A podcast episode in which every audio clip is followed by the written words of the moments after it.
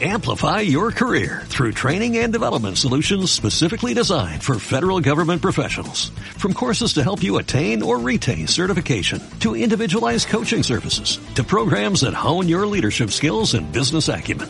Management Concepts optimizes your professional development. Online, in person, individually, or groups. It's training that's measurably better. Learn more at managementconcepts.com. That's managementconcepts.com. Chile. Te invitamos a visitar www.radioportales.cl. Noticias, programas y nuestra señal en vivo del 1180m y su señal 2. Ya lo sabes, www.radioportales.cl. En internet también somos la primera de Chile. ¿Qué me decís? En plena crisis de la confianza, otra vez la radio salió como el medio más creíble y confiable. Ah, es que la radio te informa, te acompaña, te entretiene, te alegra el día. Igual que yo, güey. Sale, patúo. Porque entretiene, acompaña, informa y emociona. Una vez más, los chilenos premian el trabajo de las radios de Chile como el medio más creíble y confiable del país. Tú lo sabes. Tú escuchas radio. Archie. Somos lo que Chile escucha.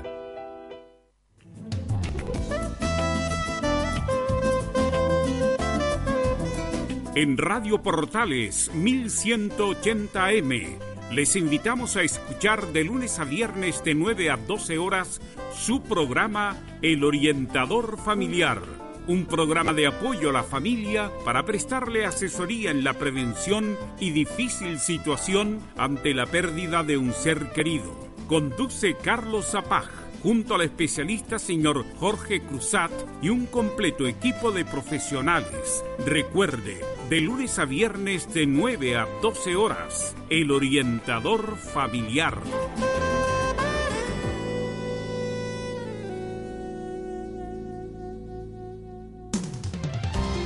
Termolaminados de León, tecnología alemana de última generación. Casa Matriz, Avenida La Serena, 776 Recoleta. Foro 22 622 56 76. Termolaminados de León.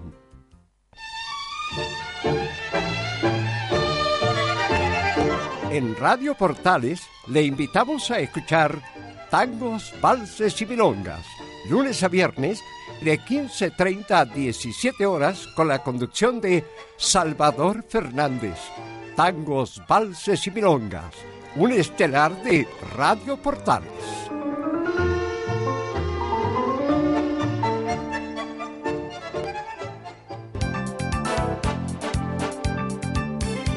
Radio Portales, en tu corazón, la primera de Chile.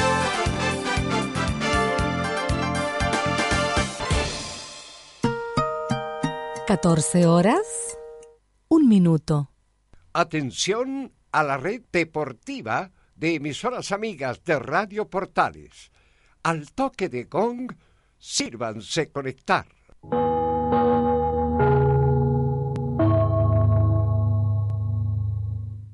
...60 minutos con toda la información deportiva.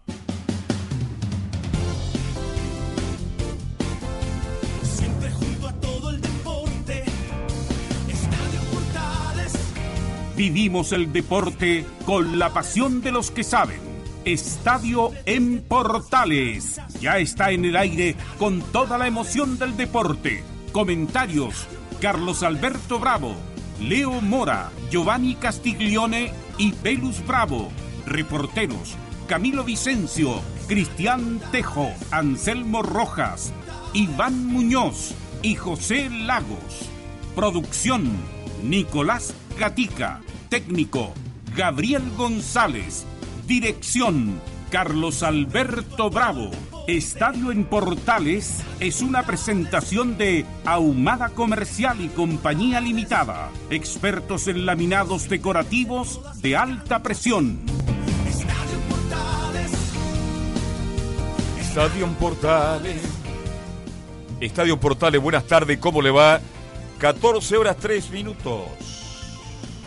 Vamos a entregar el programa como todos los días, con muchas noticias, muchas ocupaciones, con la polémica, con René de la Rosa, gana la U con Valencia. Este, la maja de Valdivia permite que Colo Colo le gane a Ever Forever, que está muy comprometido, medio muy tranquila la gente en Viña del Mar todavía. ¿Qué pasa con Everton? Y Católica juega su fútbol, que a muchos no les gusta, pero gana. Y gana 3 a 1 a Huachipato el fin de semana en el estadio San Carlos de Apoquindo. Los tres grandes ganan. Vamos a ver si será la U de Chile o Colo Colo quien alcancen en el futuro a Universidad Católica. Bien, vamos a ir de inmediato con los titulares para la presente edición. Hay varias polémicas en el campeonato en la última fecha, así que luego estaremos con René de la Rosa. Pero antes, Nicolás Gatica con los titulares. Buenas tardes, Carlos, de toda la sintonía de portales titulares, claro, para esta jornada de día lunes 7 de mayo. El resumen de la fecha 12, claro, Católica sigue en lo más alto de la tabla tras buena victoria ante Huachipato. Universidad Concepción consiguió su octavo triunfo consecutivo ante Palestino que reclamó varias acciones dudosas en favor del cuadro árabe. La U volvió a ganar tras cinco derrotas consecutivas tanto a nivel nacional como internacional luego de vencer a O'Higgins. Colo Colo cierra los primeros cuatro puestos tras la victoria ante Everton. Valdivia reconoció que el equipo estaba cansado. Mientras que Paredes sigue aumentando su récord goleador, ya lleva 212 y espera alcanzar a Chamaco Valdés. Unión La Calera y Deportes Antofagasta también siguen en buena racha. Lo mismo que Unión Española que goleó 4-0 a San Luis. Everton, Temuco y Audax no levantan cabeza y siguen en los últimos puestos tras caer en sus respectivos encuentros. Inscritos por el mundo, bueno, en Inglaterra, Bravo, pese a su suplencia, celebró con el City el título de la Premier League. Incluso se refirió a la gran temporada del equipo y pese a que fue suplente, igual se mostró feliz. Y en México, bueno, el Tigre de Eduardo Vargas fue eliminado de los playoffs, al igual que el Pumas de Castillo y Díaz, que fueron humillados ante el América. El único chileno en competencia es el Toluca de Osvaldo González, que está en la semifinal. Esto y más en la presente edición de Estadio en Portales. Ok, muchísimas gracias. En Estadio en Portales revisamos las polémicas de la semana. Junto al ex juez FIFA, René de la Rosa. Y ya estamos enlazados con nuestro compañero René de la Rosa para revisar las polémicas de la fecha. No hubo tan grave en esta fecha, pero igual las vamos a revisar y vamos a, nos vamos a concentrar en dos partidos donde hubo polémica. Primero el partido de ayer, eh, del, de ayer al mediodía, el de la U con O'Higgins de Rancagua y el de Palestino con la U de Conso, donde nos va a ilustrar nuestro profesor de arbitraje e internacional y además bailarín, don René de la Rosa. ¿Cómo Ya- estás, René? Ya, atleta también. Qué presentación, Velus. Sí. Tengan ustedes muy buenas tardes, don Carlos, Velus y Nicolás en el estudio. Bueno, sí, eh, ¿por qué bailarín? No entiendo todavía, pero después te lo voy a preguntar usted, por es- usted, es salse- usted es salsero, por, lo tanto es bailarín. Ah, no, sí. Ya. pero la canto, no, no la bailo mucho. Ah, ya. Así René, que, partamos con el partido de ayer, donde Vamos. la jugada más grosera de la, de la fecha es el penal de después de la, del remate de Felipe Seymour, donde le conecta en la mano a Bastián San Juan y el señor Arrué inexplicablemente no cobra. eh, por lo tanto, ¿qué, ¿qué te pareció la jugada cómo debió proceder el árbitro del partido? Eh, te cuento, al ver eh, la jugada en, varias ocasiones, eh, y en la primera también, eh, un penal no cobrado lamentablemente por Franco Arrué al minuto 29, efectivamente Seymour remata el arco y va con rumbo a la portería y lamentablemente esa mano de, este jugador San Juan eh, efectivamente es un obstáculo para, para la trayectoria del balón y efectivamente Franco Arrué no percibe eso y no sanciona el penal, pero debería haber sancionado eh, la pena máxima en esa jugada. René, la pregunta que siempre te hago toda la semana, estando, estando bien ubicado el árbitro, cumpliendo todos los requisitos para sancionar, la pregunta es por qué, y ahí pondría el apellido, M, no cobran. Porque no la leen bien Velus. Eh, ellos en el transcurso, bueno, eh, estamos pensando que fue el minuto 29, ni siquiera hay cansancio en el, en el árbitro, en qué sentido que ya, él está capacitado, que pues era por cansancio no la vio o no la quiso ver, se le cruzó un jugador, no, porque él tenía claramente una eh, una visión pero periférica eh, bastante eh, buena y la cual no hubiese sido nada, nada difícil sancionar penal a favor de la Universidad de Chile. Ahora, la otra jugada es de eh, un arranque de Monzón. Sí, después va a hablar de Monzona. A veces como que le dan ganas a uno que le renueven a Monzón y después hay partidos que mejor se vaya ahora de inmediato. Bueno, pero eso después lo vamos a hablar cuando tengamos el informe. Y de Is- Isaac Díaz también vio varias jugadas La- el penal de Monzón, cuan- el- de- bueno, ayer vi- tuve la posibilidad de ver la imagen y, y me pareció penal. ¿Qué te pareció a ti, René? Sí, a mí también me pareció. La verdad, mira, ahí se lo voy a dar, eso se lo voy a dar a, Franco debido a que era interpretativa. Eh, si bien es cierto, no leyó, estoy hablando eh, en, términos muy futboleros, eh, no leyó bien la primera jugada de la mano, que era notable, que era fácil y que no tenía ninguna doble lectura, pero en esta jugada se la voy a dar yo, que podría haber sido un penalcito, pero en realidad aquí no, hay- no existe ni penal ni penalcito pero eh, debería también haberlo sancionado y eso es lo que le fue jugando en contra a Franco Arroyo. recordemos que Franco Arroyo viene volviendo de una lesión de tres meses y es su tercer partido. Mira, qué bueno que tú apuntas eso porque la mayoría de la gente no tiene idea cómo vuelve el árbitro, qué le pasó. Bueno, estaba lesionado a Roy, pero eso no, no exime de su responsabilidad. No, no, para nada, para nada. Y para recordar que la comisión de árbitros siempre, eh, lo que va a hacer también con Eduardo Gamboa, eh, retornar a las canchas y no vuelven en, en su división, vuelven en primera B, eh, incluso hasta en segunda división, unos primeros partidos, cosa que se pongan a tono, y después eh, vuelven a arbitraje en primera división, en su división que le corresponde. Mira, hay otro penal también que eso es más es más difícil, es más difícil de distinguir porque lo hace cuando te se tira un estilo de esquina, el árbitro está entre la pelota y los jugadores y hay un agarrón de Matías Rodríguez, no me parece, no me acuerdo el jugador, pero hay un, un jugador ahí que lo agarra en el área O'Higgins y a mí también me Sí, pareció penal, aunque eso sí. aunque eso la mayoría de las veces a veces se deja No se sanciona. no se sanciona. No se sanciona. No, ahí yo también eh, voy a estar de acuerdo con eh, Franco, pero si bien es cierto, si eh, la comisión de árbitros decide decir, al igual que los mundiales dan una directriz, todos esos penales se van a cobrar, ya vamos, van a tener que caer en, en el- en, entre paréntesis, en el juego de sancionar esos penales, porque si se cobra una vez, eso es lo raro. Después, algunos lo cobran, algunos no lo cobran, algunos dejan jugar, algunos no dejan jugar. Y eso es lo extraño, y eso es lo que hace de un árbitro la diferencia entre uno bueno y uno malo. René, eh, tú me querías mencionar algo Isaac Díaz? Eh, sí, eh, no, no, estábamos hablando de, de como de Monzón, cuando hiciste la comparación que de repente Ah, no, en Isaac Díaz- hace buenos partidos y en ocasiones dan ganas de nada. Eh, ayer yo creo que Isaac Díaz también no dan ganas de renovar. Sí, eso, bueno, lo vamos a analizar latamente más, más tarde. René, respecto al partido de Palestino con la U de Conce, donde fue bien polémico el arbitraje de Carlos Ulloa, discreto arbitraje, hay penales, dos penales que se reclaman en, en el día A favor ayer. de Palestino, a favor de Palestino, ¿Qué que te- no la sanciona qué- Carlos. ¿Qué te parece a ti? Sí, eh, tuve la oportunidad también de ver las imágenes eh, donde lo que yo no estoy de acuerdo es si eh, la magnificación mucho de, de los jugadores, en los, con los reclamos, bueno, ahí le, le costó también eh, muchos reclamos de, de Gutiérrez, de Gutiérrez que estaba más ofuscado porque eh, para él, bueno, se sintió perjudicado por el arbitraje de Carlos Ulloa y en las dos ocasiones eh, le voy a dar un solo penal que fue casi en los últimos minutos y debido a que eh, fue el gol en la agonía de Universidad de Concepción, eh, eh, así que por eso yo creo la, la molestia y recordar también eh, que esto a lo que lo- los datos que muy poco importan, pero también Carlos Ulloa también viene de una lesión también de, de, de. Eh, eh, Franco Arrué estaba con la rodilla y, y en este caso Carlos Ulloa venía de un desgarro eh, de un desgarro. Así ver, que eh, tampoco le ayuda mucho. René, yo estuve en el estadio de la Cisterna. Yo estuve en el estadio. Cuénteme, el primer penal que usted no se cobra Palestino, ¿para usted no es penal? Don Carlos, yo le voy a dar el último penal, pero el primero no. El primero no. Eh, yo sé, usted estuvo en la cancha, yo vi, yo vi, yo Yo estuve, en el estuve estadio, a yo vi 30 por- metros de la jugada.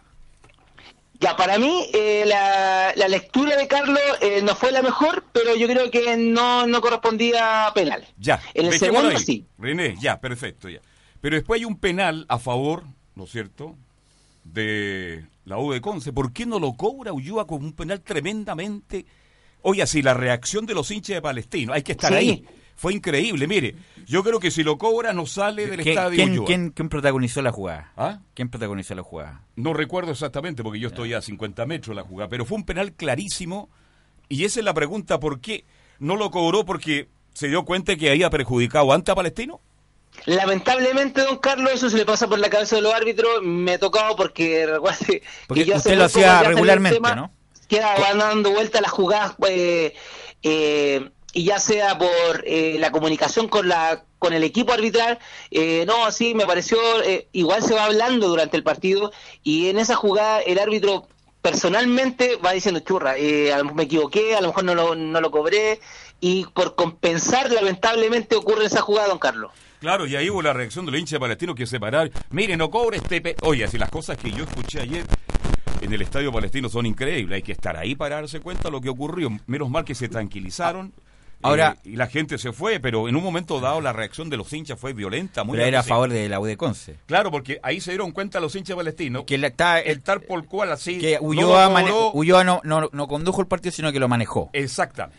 Eh, y René, lamentablemente cuando ya entra en ese conducto de, de manejar el partido, se va enredando más todavía y diciendo que tiene la regla a mano. ¿En qué sentido? Yo eh, cumplo con criticar lo que es sancionable, lo que es visión, no para solamente para el árbitro, es una evaluación de todos, de todos los que sabemos de, estamos comentando, relatando, y si vemos algo hay que sancionarlo, no, no- aquí no hay compensaciones.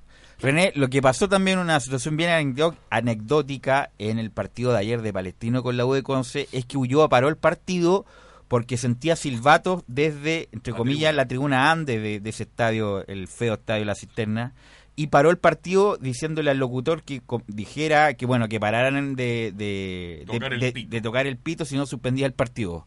Eh, ¿Está Sí, bien cómo procedió? ¿Cómo, ¿Cómo se tiene que hacer? Te cuento que a mí también me ocurrió en ese mismo partido, en ese mismo estadio, eh, hinchas de Palestino, en, no me recuerdo el rival, en siempre una, una, en una jugada por- eh, dudosa en, de fuera de juego, sancionaba, tocaba un pito a una persona desde, y eso que eh, se escucha mucho debido a que Ah, son bien lo sabe que como va poca gente en ocasiones, se siente un eco y, y de verdad los jugadores tienden a equivocarse, A pararse, tienden a detenerse pararse. el juego. Con eso es la idea, esa es la idea de, también del hincha que está tocando ese pito, con la, con la, con la, mm, con todas las ganas de entorpecer el juego del rival. Y efectivamente sí, eso es la- lo que se tiene que hacer, eh, porque incluso, incluso cuando eh, por alto parlante se le informa a las personas, se identifica de qué barra viene, incluso porque también se puede llegar a una sanción a través de un escrito de, de la NFP. También se O puede sea, hacer. pero el árbitro está facultado, por ejemplo, si se ya el, asunto se ¿Detener distorsiona, de no de, ¿Detener el de, de, de- de- de terminar el partido.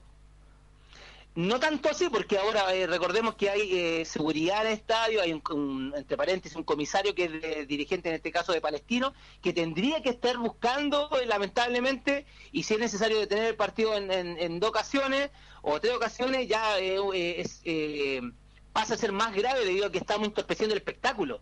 Y eso con la finalidad que hizo Carlos, que tiene el partido, se le informa por el tablante, es lo mismo cuando una persona sube a una torre y yo por seguridad, en ese caso es una seguridad, pero en este caso entorpece el juego, ni siquiera algo externo. Sí, y el pito- correctamente como se fue. Y el pito venía justamente de la barra de palestino que está Además que bueno, es fácil de distinguir porque obviamente Sí, no, no había no había mucha gente, bueno, entendieron la situación, el locutor del estadio le indicó, bueno, y ahí Ulloa pudo. Ulloa pudo por- proseguir el partido. ¿Alguna cosa que te haya quedado de, de- la fecha. René? Eh, mira, eh, con referente al arbitraje de esta fecha, eh, si bien es cierto, eh, tuve la oportunidad de comentar el partido de Colo Colo a través de portales Everton. y me gustó bastante el arbitraje de eh, Roja, de Cristian Roja, debido a que en realidad no, no era tanto para meditar eh, polémica ni mucho menos, pero eh, ha ido de menos a más eh, en ese, ese árbitro específico. Y con los que vienen volviendo, que a Roe, que es Ulloa, y los que no nos que lamentablemente no quieren eh, tirarlo a partido, que Jona todavía está castigado. Jona, se recuerda el partido Colo Colo, que cometió varios errores, que todavía está castigado. Así que, y, y lo que hay que rescatar, que tuve la oportunidad también de hablar con él, que Eduardo Gamboa ya vuelve ya de su castigo del partido de Milipilla con Ballena, ¿verdad? ya vuelve, pero va a volver a la B unos partidos y ya va a volver a primera división, así que Y le va a tocar que- arbitrar Melipilla. Capaz, capaz que ahora quede eliminado. Claro. Ya está de Copa Chile, con, con eso le digo todo. Claro. Bien. Ok, René, te agradezco este contacto. Mu- obvia- obviamente siempre nos ilustras mucho con el asunto reglamentario, así que nos estamos encontrando en cualquier momento a través del aire de las antenas de Radio Portales. Ya Belus, eh, ya don Carlos, a Nicolás y a todos los que escucharon y espero haber ayudado con un granito de arena para solucionar Usted siempre ayuda, usted siempre ayuda. Que Muchas- está muy bien, muchas gracias. Gracias, Chao, René. Bien. Ahí estaba René de la Rosa con ilustrándonos respecto de las polémicas de la fecha. Además, bueno, lo de Palestino ya eh, la gente no quiere, ¿ah? además que el, el- el tipo de personaje es bien especial, ¿ah? Eh, es bien especial, me parece que tiene malas pulgas, Cavalieri, y bueno, ya la gente se manifestaba incluso hasta hasta con pan- pancarta. Este, ¿Te sabe por qué no echan a- al técnico palestino? Hay que pagar 200 mil dólares. Y no tiene plata palestino. Y palestino no tiene. Eso me lo decían dirigentes. Bueno, la, ellos- bueno, lo comentamos también acá, pero ellos fueron los torpes de haberle renovado. Claro, ahí eh, está dividida a- la directiva. Hace cuatro meses. Claro, ahí se equivocaron y lo reconocen ayer públicamente porque ayer estaban indignados. Ayer llegaron 1.500 personas a la cisterna y estaban indignados, de molesto, absolutamente molesto. Y yo pregunto, bueno, ¿y qué, y qué, qué esperan para tomar una determinación? No, Carlos, nos faltan plata, Plata. no tenemos 200 mil dólares. Bueno, Palestino está undécimo en la tabla de posiciones con 12 puntos. Con 12 puntos, eh, Palestino ha ganado 3 partidos, ha empatado 3 y ha perdido 6. Fue lo que juega mal. es malo el rendimiento de Y Palestino. no tiene tan malos jugadores y juega, pero muy mal. le, le, le, le parece que vayamos a la pausa y volvemos inmediatamente con Cristian Tejo y todo lo que dejó la victoria de la U el día de ayer en Rancagua. Perfecto, hacemos la pausa y ya seguimos. Radio Portales le indica la hora. 14 horas 19 minutos. Termolaminados de León, tecnología alemana de última generación. Casa Matriz, Avenida La Serena, 776 Recoleta. Foro 22 622 56 76. Termolaminados de León.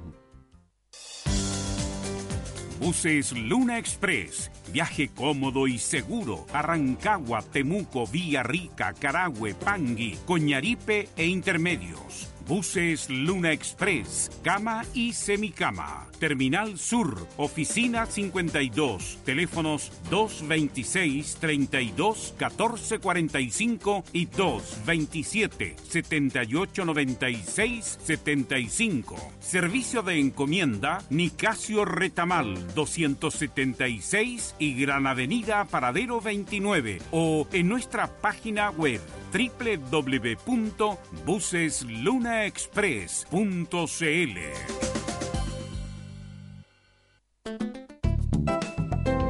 Comercial IAC y Compañía Limitada. La mejor calidad mundial en laminados decorativos. Comercial IAC y Compañía Limitada es Vertec en Chile. San Ignacio 1010, Santa Rosa 1779, Avenida Mata 446 y Portugal 501. Comercial IAC y Compañía Limitada es Vertec en Chile. En Radio Portales 1180M de lunes a viernes de 17 a 18 horas, escucha a Carlos Varela y sus invitados. Es una presentación de Centro de Vida Natural Varén.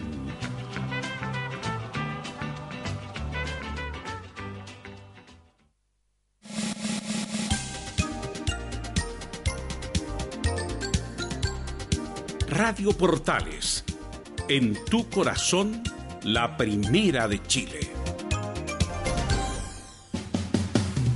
Estamos de vuelta, 14 con 23 minutos, y ya tenemos el contacto con don Cristian Tejo, que nos va a entregar los audios correspondientes a lo que ocurrió ayer entre O'Higgins y la U, en la ciudad de Rancagua. ¿Cómo estás, Cristian? Buenas tardes. ¿Qué tal, Carlos Velus? Muy buenas tardes. ¿Cómo- cómo lo atendió la gente? sucedió Ayer en el, en el estadio El Teniente de Rancagua, un ¿Cristian? partido que. ¿Sí? ¿Cómo lo atendió la gente de Rancagua ayer? La gente de prensa, O'Higgins. En... Muy- ¿Sí? ¿Cómo lo atendieron? No muy bien.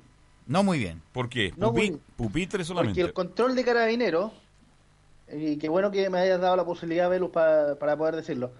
El control de carabineros ayer fue excesivo. Me refiero a que eh, íbamos ingresando nosotros en, al estadio y nosotros por lo general, y tú lo sabes también, entramos con, con nuestras mochilas, con nuestro equipo. Eh, por lo general los carabineros no tienen la facultad para meter, meter las manos a, a la mochila, a, revisar la- las cosas que tenemos, pero ellos metían las manos, revisaban todas las cosas, eh, incluso nos hicieron hasta abrir la maleta que, que nosotros transportamos nuestro equipo. Sí, bueno, esa, esa es la, la distorsión de carabinero o la ambivalencia. Son rigurosos y celosos donde no tienen que ser rigurosos ni celosos, poco. Tienen que ser rigurosos con la hinchada, con las barras, con la, en este caso los de abajo, en la casa de O'Higgins, y son celosos con los técnicos con la prensa y le preguntan hasta el, grupo sangre más o menos. Entonces es una, es una polémica ya añeja, pero que lamentablemente hay algunos, algunos no todos, eh, con poco criterio la gente de Carabineros. Pero en general el periplo fue, fue bueno. Allá en, la ciudad de, de Rancagua, más menos llegamos como a las 10 de la mañana al estadio El Teniente. Respecto a lo, a lo que sucedió, el resultado de, de 1 a 0 y, también con, con un equipo que llegó a, a rehabilitarse también para poder llegar de buena manera también al partido frente a la Universidad Católica. No se sintió, o sea, por, por el tema de que ganó la Universidad de Chile, no se sintió tanto la, la falta de, de Johnny Herrera, que igual Fernando de Paul llegaba con, con confianza tras el partido frente a Racing en Avellaneda. Acá Esteban Valencia hace un análisis eh, en extenso de lo que fue el partido frente a O'Higgins de Rancagua y acá lo revisamos en Estadio Portales. El grado, vuelvo a repetir, eh, de tranquilidad, de satisfacción eh, eh, eh, para nosotros como cuerpo técnico es cómo ah, hemos encontrado una respuesta desde los, desde los jugadores con mucha humildad eh, para con nuestro trabajo. Y siento que eso obviamente te va dando luces de una recuperación. Y en ese sentido vuelvo a repetir el mérito eh, es completo de ellos porque de una otra forma nosotros hemos ordenado eh, según nuestro criterio lo que creíamos que el equipo tenía que mejorar. Y desde ahí hemos ido obviamente construyendo una, una idea, hemos ido construyendo un- un- una, una forma eh, y siento que eso obviamente hoy nos ha dado un resultado positivo, pero nos sigue obligando a que esto es día a día y que tenemos que seguir trabajando. Yo siento obviamente que el equipo ha hecho un esfuerzo tremendo, pero sí tenemos la convicción que a través de la calidad de los jugadores eh, podemos exigirle mucho más todavía desde el punto de vista desde el juego, desde la iniciativa, desde desde el querer protagonizar. Pero hoy día obviamente el foco ha, estado más en, darle esa solidez que tiene que tener todo equipo, equipo perdón, como para poder sacar adelante los partidos. Y ayer escuchaba a Jorge Pelicero en un programa nocturno. Tiene razón en un punto que le escuché ayer. Los interinatos no existen. ¿En- ¿A qué se refería? Y yo le replico a la gente que nos, nos escucha que si Valencia le, le- le va bien, por ejemplo, gana el, el clásico, pone en duda, oye, ¿por qué no sigo con Valencia? Como pasó con César Bacha por el año 99, Sí, sí, el año sí. 90, 99. claro, 99, que Bacha era jefe cadete en esa época de la U, asume, fue ganando, fue ganando, eh, además ello- el Bacha condujo al equipo en un campeonato largo, Gana- tu- incluso tuvo el récord de, de 38 fechas sin, sin perder, eh, De ganó, hecho, ganó, de, de reemplazar a, a Roberto Hernández. justamente a, Ro- a Roberto Hernández, eh, gana, gana, gana, siguió, fue, fue campeón, obviamente lo ratificaron, fue campeón en el 99, estuvo a punto de ser tricampeón, si no es por una unas indisciplinas que hubo por ahí, lamentablemente a nivel internacional le fue mal y, y se quedó. Lo mismo Pelicer, pues Pelicer llegó como interino y se quedó en la Católica, fue campeón con la Católica, que decir, de Héctor Tapia, que también llegó como interino y se quedó. Por lo tanto, a lo mejor no sé cuál será la el- lo que piense realmente Valencia. Si él lo ve como una posibilidad o como que cayó de accidente, trato de hacer lo mejor posible y yo quedo, me quedo nuevamente en, la, en las inferiores, tranquilo ahí, sin que me molesten. Pero Valencia tiene una gran oportunidad porque si le sigue yo- yendo bien, sigue ganando, puede quedarse si es que la U lo, lo, lo- lo estima así, o si no, para la próxima va a ser automático cada vez que se vaya un técnico pensar en Valencia y no en otro para estar en el primer equipo. ¿A usted le ha sorprendido Valencia? Me sorprendió gratamente porque él, él cuando era jugador, obviamente no era muy reflexivo. No, no, no, de ninguna manera. Era de los jugadores que no se expresaba mal, pero que no decía nada. Y ahora me parece bien, un tipo de la U, eh, que se formó en la U, que es hincha de la U, que ha trabajado varios, varios años en las inferiores y además le ha devuelto en la U tranquilidad, está poniendo a los jugadores eh, donde corresponden eh, y el equipo lo ha sentido así y se ha recuperado la dignidad futbolística. Ayer obviamente que se, mm, se replecó un poco más de la cuenta, jugó con dos líneas de cuatro sin asco y defendió mejor de lo que venía haciéndolo. eh, con algunos destellos en, campo contrario, pero bueno, la U, lo, lo importante ayer, aunque a algunos técnicos les, les cargue la palabra, había que ganar como sea y ayer ganó la U como sea para por, por lo menos levantar el ánimo y la dignidad, eh, eh, ya que se vienen eh, partidos importantes. Usted yo ese programa anoche estaba Garcés y Horacio Rivas también en ese programa, ¿no? Claro. ¿Qué dijo Horacio Rivas sobre Valencia?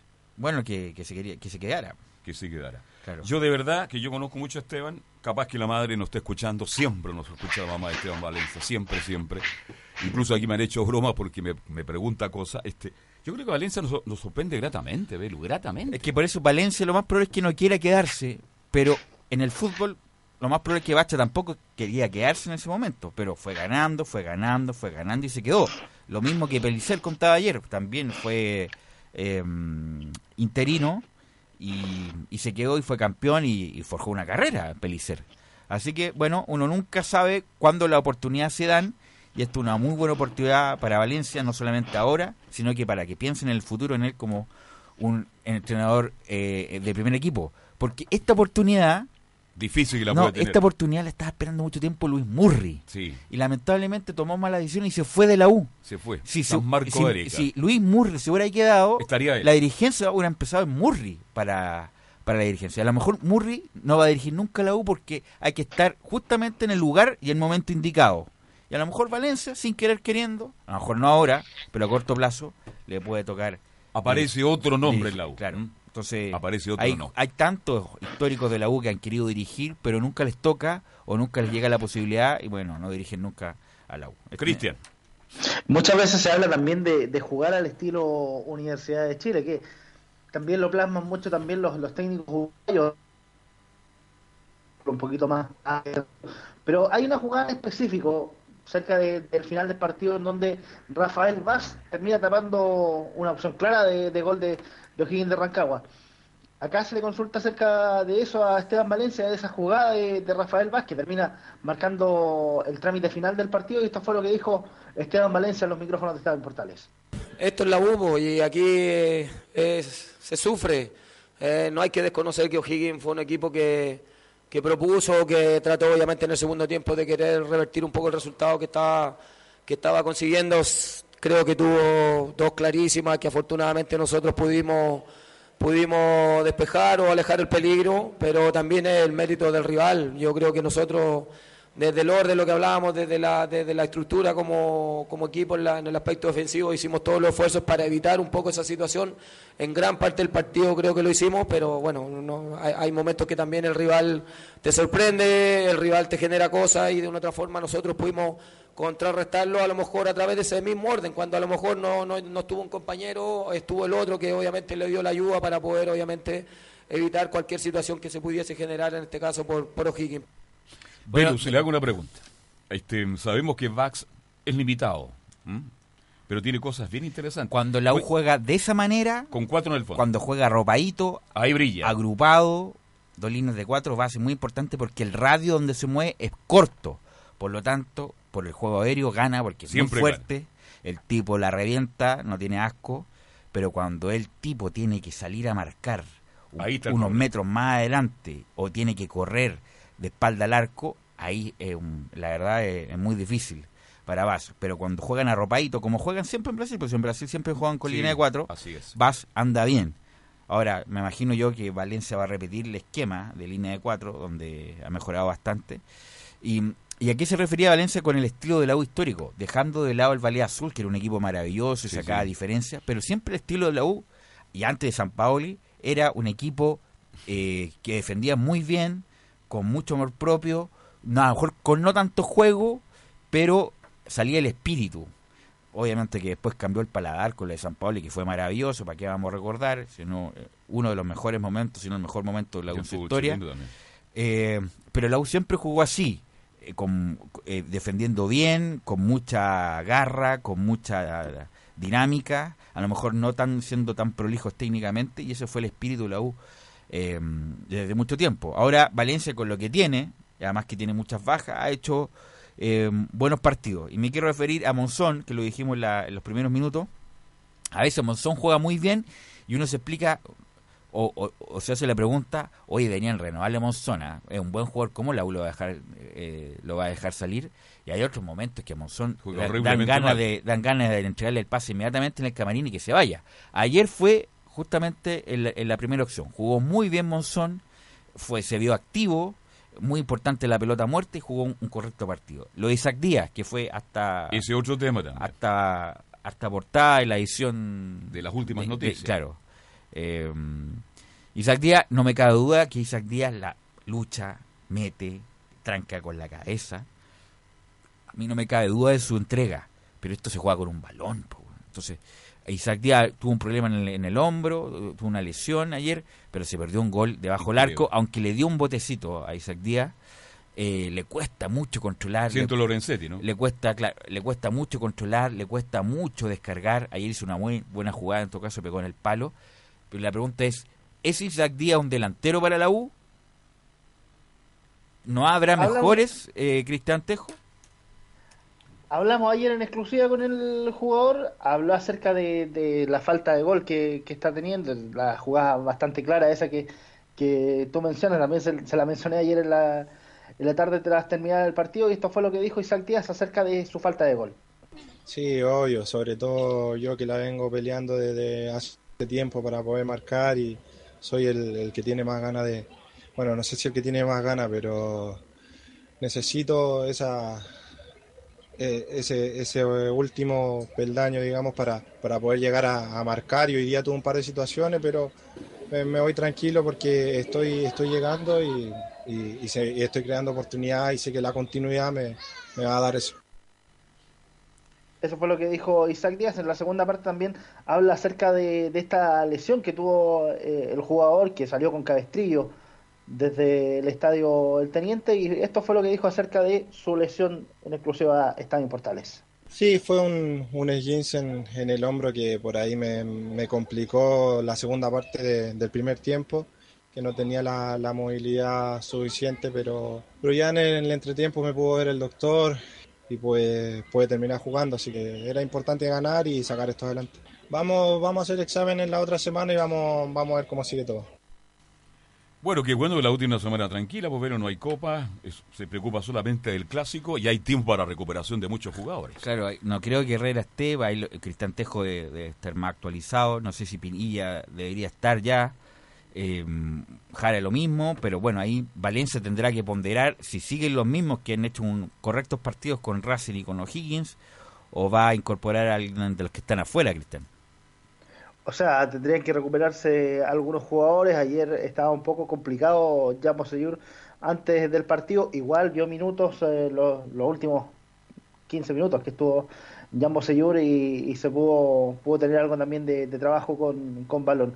Lo de Gonzalo Jara, ahí hay que, hay que ver cómo, cómo evoluciona el jugador. Lo que quede Esteban Valencia, por supuesto, también es llegar con todas las figuras para jugar el partido frente a la Universidad Católica. Uno que se ha estado firmando y que también podría ser una, una opción y que ha estado también en los dos partidos frente a Racing y también con, con O'Higgins, ha sido Gustavo Lorenzetti también que, que lo ha tenido ya en los eh, últimos dos encuentros. Una más también, eh, Felipe Seymour, que también ha, ha jugado con, con Esteban Valencia, habla acerca del cuerpo técnico, de, de la confianza que, que tienen ellos también. Y esto fue lo que dijo Felipe Seymour acerca de Esteban Valencia y compañía. Sí, creo que es un, cuerpo técnico muy claro, sabe lo que quiere, eh, creo que poco a poco lo ha ido demostrando. También fue una situación de emergencia que, que no hubo mucho tiempo para trabajar, pero como dije anteriormente, creo que se consiguen tres puntos que, que sobre todo en lo anímico es muy importante. Bueno, sí, muy de, buen partido ayer. ¿ah? Eh, un tipo que corre mucho y además se, se dio mejor con el balón. Hizo una buena dupla con, con Lorenzo Reyes, que fueron los dos volantes centrales. Lorenzetti por izquierda y Araos, que se movía de la derecha hacia el centro. Eh, jugando guerra, que tuvo un- buenas participaciones. Un taco que le da a Isaac Díaz, donde Isaac Díaz le pega de zurda. Eh, tuvo, bueno, y los cambios. Contra Cooper un rato. ¿Qué tal? Eh, bueno, Ya. tiene cosas, pero esa es la pregunta. Obviamente, un jugador profesional no va a ser malo, no va a ser un jugador de liga, ese típico guatón que lo ponen porque paga. Pero la Hay pregunta muchos la- guatones que pagan claro, por jugar. La pregunta es: ¿Cooper es para la U? ¿Es suficiente? ¿Es lo que estaba buscando la U? Si, bueno, Cooper no es ni siquiera titular, con, con suerte juega algunos minutos. Entonces ahí está el problema del, del gerente técnico. Eh, no es un mal jugador, pero no sé si lo que Hay que está- verlo en un partido completo, ¿no? sé si lo que no sé si lo que está buscando la U como como solución de algo. Así que bueno, ahí tendrán que dar Y explicaciones. Rodríguez, ¿cómo anduvo fuera del gol? Matías Rodríguez sí mejoró, mejoró bastante Matías Rodríguez, aunque bueno, eh, luchándola, co- como siempre. Me gustó lo de Contreras. Ojalá que cada, cada más me gusta Contreras, está jugando más. eh, es un jugador de condiciones que ahora recién se está creyendo el cuento donde está, porque está jugando en la 1 en Palestino. Y ojalá porque un jugador, tampoco es un super crack, pero es un jugador de que tiene condiciones que podría dar aún más en la U Cristian Tejo Alejandro Contreras.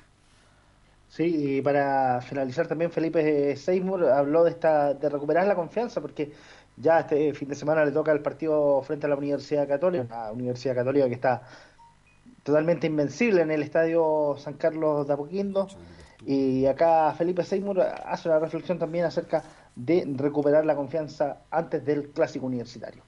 Obviamente también va a ser una semana importante para nosotros. eh, creo que hace tiempo no teníamos una semana larga para, para trabajar.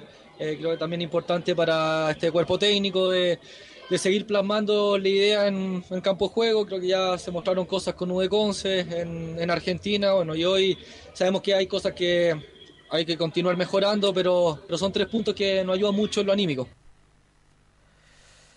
Así es. Eh, bueno, la pregunta es, ¿cómo va el, asunto del técnico, la elección del técnico, Cristian?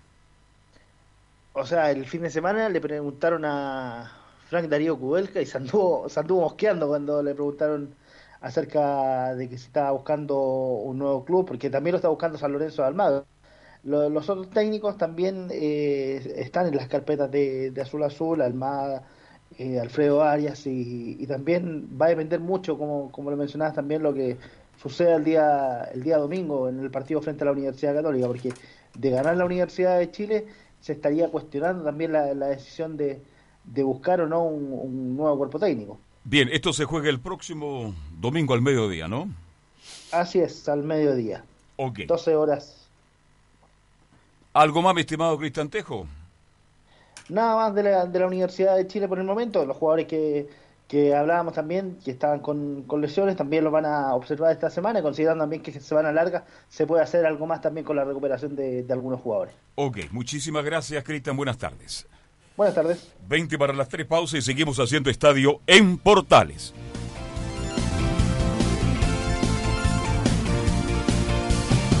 Radio Portales le indica la hora.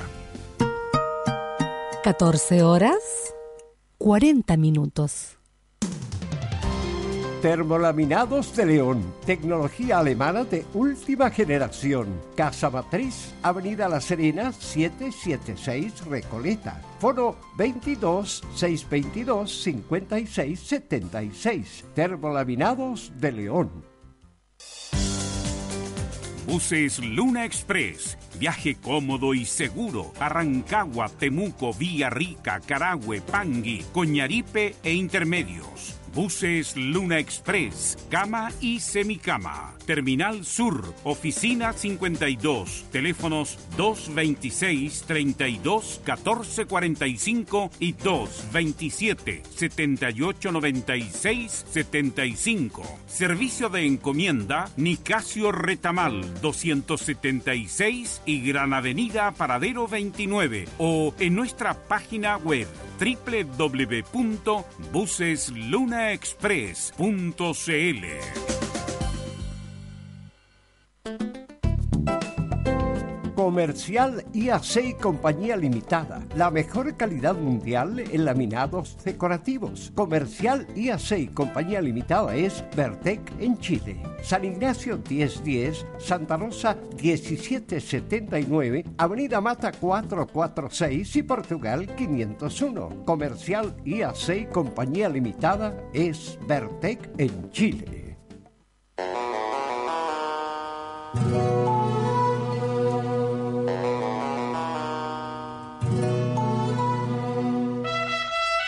Un entretenido atardecer en Radio Portales. No se pierda conversando con Gerardo Batidas, lunes a viernes de 20 a 21 horas.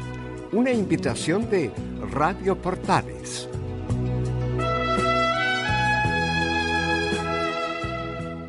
Radio Portales en tu corazón.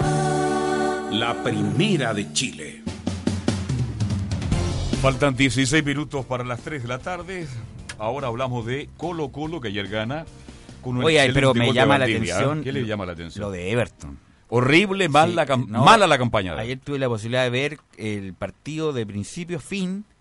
eh, y incluso había una nota en la tercera de el Del presidente, presidente. Cedillo, parece que se Sí, llama. él. 24 Pedro Cedillo, años. Claro, Pedro Cedillo, y habla, mira la- la- la- la- las diferencias.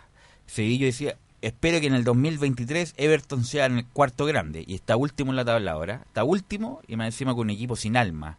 Eh, bueno, y se referían respecto a las críticas de Lobos, que obviamente no ayer no obtuvo responsabilidad, pero Everton, no sé qué está esperando, hace rato que Everton tiene que buscar un arquero. Entonces, el- yo que tengo varios amigos en Twitter de Everton preguntaban, pero ¿hasta cuándo Lobos? No es que haya, haya jugado mal, particularmente, pero Everton necesita un arquero de, de categoría, que sea un poco más ceñido, eh, etcétera, etcétera. La verdad me sorprende que Everton to- hasta el día de hoy no tenga un arquero con pocas respuestas. Colo Colo ayer jugó eh, tranquilamente, Valdivia fue figura nuevamente, ni, ni, cosquilla le hizo a Colo Colo Everton. Y en su momento Everton era un equipo peligroso, Eh, le hacía partido a cualquiera. Por- eh, Bueno, el, el mismo Vitamina hizo muy buenas campañas y la verdad, ahora no sé cómo lo pueden sacar adelante con este equipo que debería reaccionar, ojalá, en las próximas fechas, porque si no va a ser un poco tarde. Yo leí la nota y lo vi muy tranquilo el presidente de Everton. Y no es para estar tranquilo porque Everton juega mal. Yo lo vi con Palestino acá en, vivo y en directo. Y ahí lo comenté con distinguidos colegas. Por Dios que juega mal Everton. Tiene muy poco el conjunto Liceo. Así que cuidado, cuidado, que la fecha. Ya entramos a, cuarta, a, a la, a la décima segunda fecha. Duodécima, sí. Imagínese. Quedan tres y termina la primera rueda. Entonces, cuidado con Everton que se puede comprometer. Pero ahora terminado esta rueda, se pueden contratar tres jugadores extranjeros. Tres, sí. sí, ¿Mm? máximo tres. No, pues es el cupo. Son tres. Claro, son tres. Salvo que algún nacional esté sin club, que no haya jugado, puede también ser incorporado. Claro, pero lo de Everton es, eh, me llama la atención. Y no tiene malos jugadores, está el Pato Rubio, está Cuevas, está el Muñe, el que hizo el gol, el mismo Ochoa. Bueno, pero bueno, Everton lamentablemente está en una escalada de, de derrotas y de malos resultados que ojalá terminen luego para, para la gente que nos escucha en Viña. Además, la última fecha debe jugar con uno que está colista también con Temuco, ahí en la última fecha del torneo. Y hay que recordar que además la segunda rueda no van a ser las fechas igual que en esta primera rueda, van a ser van a ir modificando. Sí, obvio, van a ir la- las vueltas. No, pero no, va a ser, pero- por Ah, ejemplo, de la primera fecha igual. Tiene van a- razón, tiene razón. Si en la quinta jugó la U con y- Colo y ahí lo van a- jugar en la séptima, la el- novena, en ¿El fixture sale entonces eh, próximamente? Claro, ya deberá salir en, en el receso, en junio cuando esté jugándose el Mundial y la Copa Chile, ahí seguramente ya va a salir eh, la planificación del segundo semestre. Yéndonos a Colo Colo, bueno, los Tapi y los jugadores reconocieron, pese al partido y todo, que también estaba cansado el equipo, lógicamente por el viaje a, a Delfín, también los partidos están seguidos, porque jugó el sábado con Curicó, el miércoles con Delfín y el domingo de inmediato con, contra Everton. Es Entonces verdad. también se sintió el trajín y se veía, se veía Valdivia cansado, también lo mismo que Pajarito Valdés. Y Paredes también, que bueno, nuevamente deslumbró, pues, marcando ya dos goles en el partido frente a Everton. Y la defensa de Everton también a- a- ayudó mucho. Por ejemplo, el gol del 2 a 1 de Paredes, tenía dos defensas, igual Paredes se le remató ahí No, y mal, mal, mal, Everton, muy mal. Pero a mí no me sorprende lo que mostró ayer porque viene jugando mal hace varias fechas el equipo. Y tiene un buen técnico. Yo creo que el Vitamina es un muy buen técnico, un tipo que habla clarito, un tipo que Pero, sabe pero a veces los técnicos se bloquean po, y ya no les puede, co- como pasó con, con Hoyos, se bloqueó, ya los jugadores ya no sabían qué hacer, eh, no había respuesta a la banca y a lo mejor a Everton le pasa lo mismo y a lo mejor sería bueno cambiar de mano, pero no consideren así la gente de Everton. Justamente tras el partido escuchamos al mago, a Jorge Valdivia, que se refiere que, claro, ganamos, que era lo importante. Recuperamos lo que más pudimos. Había que ganar, ganamos. Creo que eh, el equipo siento que, jugó bien el primer tiempo. Quizá nos equivocamos en algunas cosas de querer atacar y, perdíamos la pelota y Everton eh, hacía las transiciones muy rápidas. Entonces en el segundo tiempo pasamos a tener un poco más la pelota eh, y no dejando de atacar. Así que ganamos, era lo, lo importante y, y- y seguimos ganando, que es lo que este equipo eh, está acostumbrado y merece. Otra de Jorge Valdivia, con respecto a lo que se viene para Colo Colo, ya juega el viernes contra Iquique, no tiene mucho descanso, y luego el próximo martes 15 Ese sí Bolívar, que- ese la es Copa el, partido del, del semestre para Colo Colo. Claro, ahí tiene que ganarlo sí o sí para tener chances en la última fecha. Y Valdivia se refiere, claro, que todos los partidos van a ser importantes. Cuando llegó Tito lo dijo, todos los partidos van a ser importantes. Eh, nosotros venimos demostrando desde inicio de campeonato con Pablo, quizás con algunos resultados que no estaban en, en, en nuestras mentes, que no estaban en, carpeta, pero la convicción la tenemos siempre y, siempre queremos ganar. Eh, esa convicción de saber que este equipo, como lo dije, mientras iguale en, en, correr, en estar aplicado tácticamente, es difícil que, que, nos, puedan, que nos puedan ganar. Pero tenemos que poner, eh, lo, lo otro, que es más difícil. Ahora, como lo dije y repito, todos los partidos para nosotros van a ser importantes porque estamos lejos de los primeros y eso ya dice mucho. Y tenemos que ganar a Iquique para, para llegar a Delfín, perdón, a Bolívar, con esa seguridad de que venimos eh, haciendo buenos partidos y ganando partidos importantes. Ahora, hizo, bueno, ayer entró Fierro después de mucho tiempo. Yo no, ¿Usted recuerda cuándo fue el último partido de titular en el campeonato local de Fierro? Hace más de un año, tranquilamente. Sí, ni yo recuerdo Y tampoco, Tapia eh, puso a Fierro, que hizo un correcto partido, pero obviamente ya no marca las diferencias que en su momento marcaba Fierro, que cuando pasaba por la banda derecha era, era desequilibrante. ¿Cómo le decían antes? El pistolero. El pistolero, ya lo pistolero que, queda poco ya, lo ¿no? que sí, Opaso, Opaso es un jugador que tiene eh, una capacidad aeróbica distinta de los jugadores chilenos y se, se nota cada vez que recupera y va, no, no tiene problemas. Así que ahí metió mano. eh, y, y lo de Orión fue por lesión o decisión técnica? Sí tiene un edema, Ya. una lesión ósea todavía, por, todavía le afecta el golpe en el, en el clásico. El segundo gol de Colo Colo que hace Paredes, el segundo cuando Valdés, Valdivia Paredes. Claro, Valdivia. Qué buena jugada esa, Valdivia. Valdivia era el pase. Muy buena jugada. Y como decíamos justamente, nos tuvo Agustín Orión y debutó el ex portero de Iquique, eh, Cortés, Brian Cortés, y habla justamente de su debut en Colo Colo. La verdad que he soñado jugar acá a, a este nivel, compañeros que acá han jugado ya seguido. Eh, a mí una posición que no ha venido jugando ya hace bastante tiempo y, y estar acá y ganar eh, es un sueño. Así que feliz, feliz de, de mi compañero por regalarme este triunfo. Eh, feliz en lo personal de, de sumar minutos, que ya lo estaba esperando hace mucho tiempo, igual ahí sentado en la banca. Así que nada, pues estos momentos hay que aprovecharlos, hay que vivirlos los 90 minutos pensaba en mi mente vivirlo a concho, me mandaban acá, no, no, me- no me importaba nada, así que quería, quería esta oportunidad y gracias a Dios salió todo bien. ¿Se la jugó? ¿Se paró mal en el tiro libre o no? En el remate de la Sí, no, tuvo, responsabilidad eh, Cortés, Cortés. sí. Mm. Tuvo responsabilidad y le regaló todo el palo a Muñiz. Eh, pero Colo Colo ganó ayer con tranquilidad y no, no, la verdad no pasó mayor eso sobre el día de ayer. Y escuchamos en la última hora del técnico de Tito Tapia que se refiere a la actuación, a de Esteban Paredes con los goles y todo eso, y también al resto del equipo, la gran actuación de Esteban Paredes. Todo el mundo sabe lo que es Esteban Paredes para, para nuestro fútbol, para nuestro club. Eh, nos facilita totalmente a nosotros la tarea. Hoy día tiene un, tiene un gran grupo detrás de habilitadores, entonces va a seguir haciendo muchos goles, sin duda, sin duda. Eh, es muy importante, al igual que todos sus compañeros. Lamentablemente no pudimos tener Octavio, tenía muchas posibilidades de jugar en Nico Orellana en esa posición, pero todos quieren jugar, una vez más están ahí, cumplieron y nos dejan tres puntos que, que nos ayuda a no darle ventaja a, a los equipos que están por arriba de nosotros en el campeonato nacional y seguir creando un funcionamiento eh, para lo que viene, que es el partido decisivo ante Bolívar. Ahí está entonces Tapia dando su análisis sobre el partido y también la actuación de Paredes y el resto de los compañeros. Para cerrar el tema de Colo Colo, bueno, Fernando Mesa va a ser operado este miércoles de su rodilla izquierda luego del corte y ligamento cruzado, donde va a estar, por supuesto, seis meses de recuperación y Colo Colo ya empezó de hoy día a entrenar porque juegan el viernes ante Iquique. Bueno, le, reporteando el fin de semana, bueno, hay- todos sabemos que Hernán Torres tenía problemas con Valdivia y con, con Carmona. Bueno, no se hablan. No se habla solamente una relación profesional, eh, no se dirige la palabra prácticamente Valdivia con Carmona. eh, y la salida de Hernán Torres de Antofagasta tampoco fue muy tranquila, la verdad. Eh, obviamente Jorge Sánchez no, a pesar de que facilitó las cosas, pero eh, trató, aprovechó el momento para resolver una cosa pendiente con volados entre Colo Colo, Católica, y lo resolvieron a favor de Antofagasta. Incluso el señor Torres dejó de percibir los 24 días de abril para que saliera rápido eh, Hernán Torres de Colo Colo eh, de Antofagasta.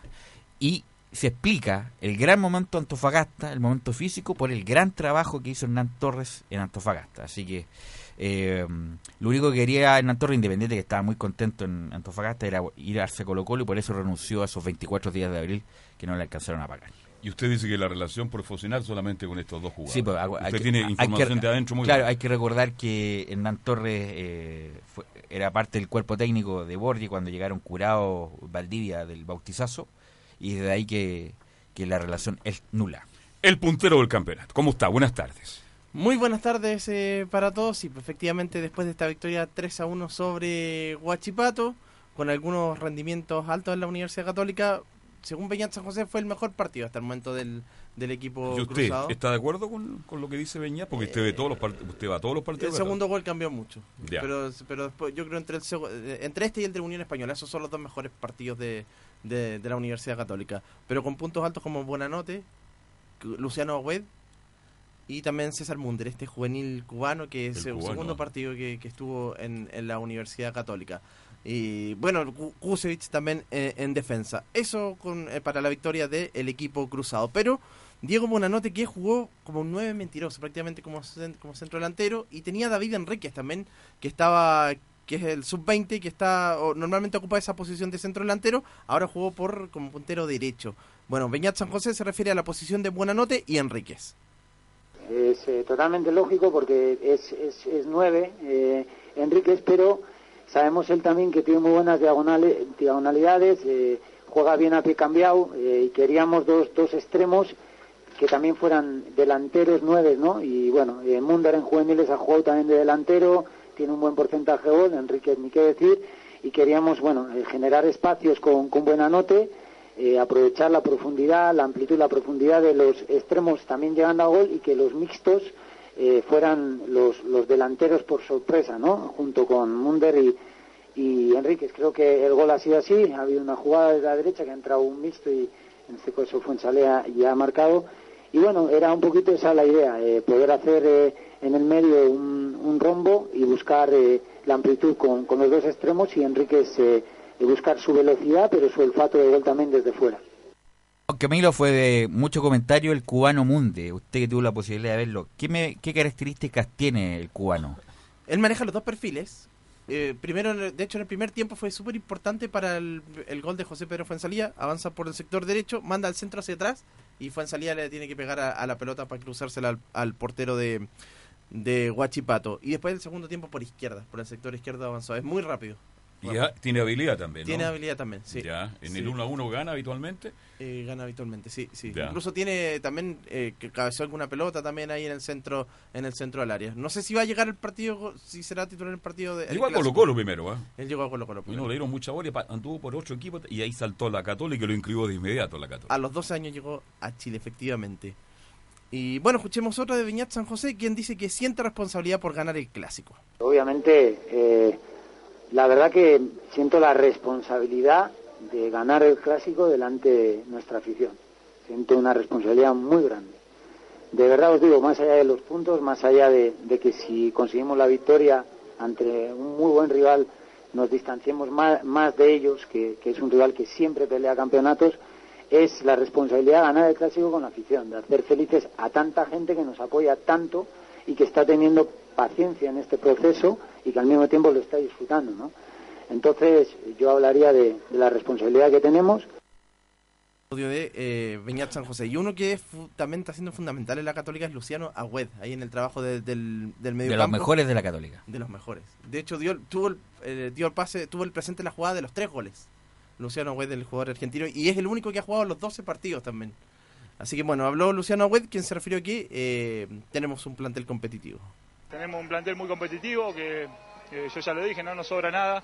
Entonces todos trabajamos a la par, todos trabajamos para estar. Al que le toca salir, suma, viene a apoyar, como, como le ha pasado mucho a los chicos. Entonces eh, eso hace que la, la pelea por el puesto sea sana y, bueno, el que le toque entrar eh, se pueda lucir como, como lo viene haciendo. Además es importante que los chicos también que han jugado se sientan cómodos, se sientan respaldados por un equipo que, que le da soltura, que lo deja jugar bien. Así que eh, la verdad que muy contento. Oye, ya nos entra y marca. Y marcó con un pase de volados por el sector izquierdo volados que ingresó también en la segunda en la segunda parte. Y mencionar al margen de- del fútbol, eh, bueno, pero también relacionado con la Universidad Católica, Milovan Milosevic, que asumió como coordinador de promoción en el fútbol formativo. ¿En qué va a consistir esto? En la orientación de los jugadores jóvenes y también los que ya están en el primer O equipo. sea, igual un cargo inventado, para, Inventado. para tener a, a Milovan, que me parece perfecto que esté en el Bien club. merecido lo tiene, Porque pero es un cargo inventado, es un- estoy de acuerdo Es un, tipo, es un tipo muy identificado, pero ahí le, le buscaron un cargo y un nombre. hacemos con el Miro? ¿Dónde y, lo un- y ponemos? una oficina ahí, le pasan un computador. Para, no corte el pasto, pero metamos para la- ahí. ah. De hecho, se suma Mario Lepe, hay varios que están ahí. En, Sí, hay varios sí, está Rodrigo Valenzuela también, entre otros, en- trabajando en las menores. Eso. Bien. Nos vamos entonces con Católica Puntero, con Colo Colo a la expectativa, igual que la U, campeonato entretenido, más allá de la calidad futbolística que no es buena, y seguimos mañana nosotros las dos haciendo Estadio en Portales. Gracias, hasta mañana.